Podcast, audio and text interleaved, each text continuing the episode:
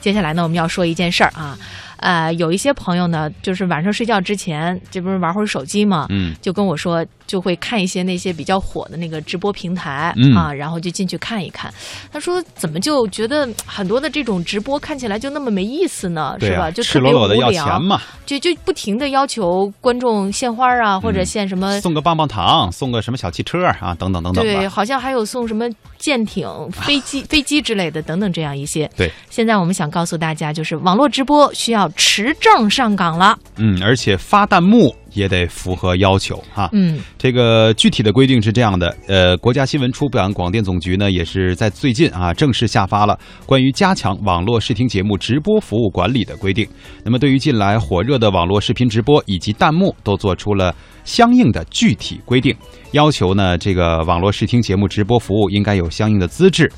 一呢是通过互联网对于重大的政治、军事、经济、社会、文化、体育等活动事件的实况进行视音频的直播，应该持有新闻出版广电行政部门颁发的信息网络传播视听节目许可证，而且呢，许可项目为第一类互互联呃互联网视听节目服务第五项，也就是刚才我们所说的这些事情啊。对，说句实话，一开始我在看到这个标题的时候，我反映的是那些直播的主播们，嗯，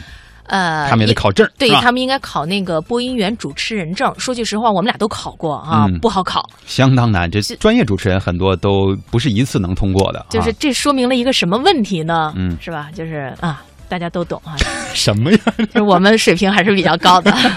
啊，我们再来继续关注一下，就是通过互联网对一般社会团体文化活动、体育赛事等组织活动的实况进行音视频的直播，应该持有许可证，而且许可项目为第二类互联网视听节目服务第七项。那不符合上述条件的机构和个人，包括开设互联网直播间、以个人网络演绎形式开展直播业务，但是不持有许可证的机构啊。那就不能通过互联网开展我们刚才说的那些活动了。嗯，这事件的音视频直播服务呢，也不得利用网络直播平台直播间开办新闻、综艺、体育、访谈、评论等各类视听节目，不得开办视听节目直播频道。没有经过批准，任何机构和个人不得在互联网上使用电视台、广播电台、电台、TV 等广播电视专有名称开展业务。以后用了电台、电广播电台的，请还给我们。对，而且通知呢还对直播节目的内容和相关的弹幕发布、直播活动当中涉及的主持人、嘉宾、直播对象都做出了具体的要求。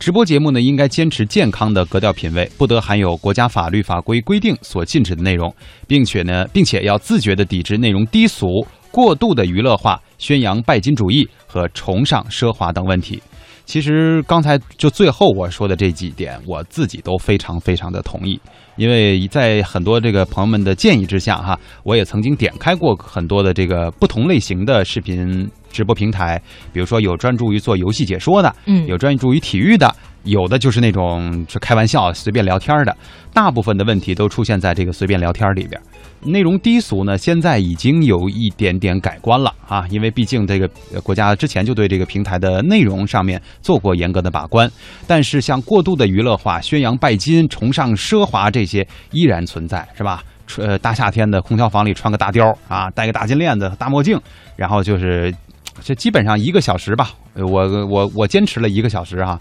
说的话里含金量或者说就是有内容的话不超过五句，但是这话挺密。大部分呢都是说啊，什么这位好朋友啊，那位好朋友来了啊，这给我们送点什么，甚至就是直播，就是什么可能在休息的期间，没有在做正式直播内容的这个过程当中，吃个饭啊，然后一会儿抬头说一句，一会儿抬头说一句，我说这东西大家为什么要去看呢？啊，嗯，说句实话，我觉得可每个人可能在选择直播内容的时候，大概会有不同的心理需求。但是我们的时间真的不能被这么浪费掉了。嗯要知道，你看一个毫无营养价值的这种直播，实际上是浪费了你去读一本好书，或者是听一档真正有价值的节目的时间。对这么一折合下来的话，可就是双倍的了。嗯，呃，如果要是放假的时候呢，即便是想看看这类的东西啊，也希望大家选一些这种有含金量的，别光是什么给礼物或者是打赏之类的。这样子的话，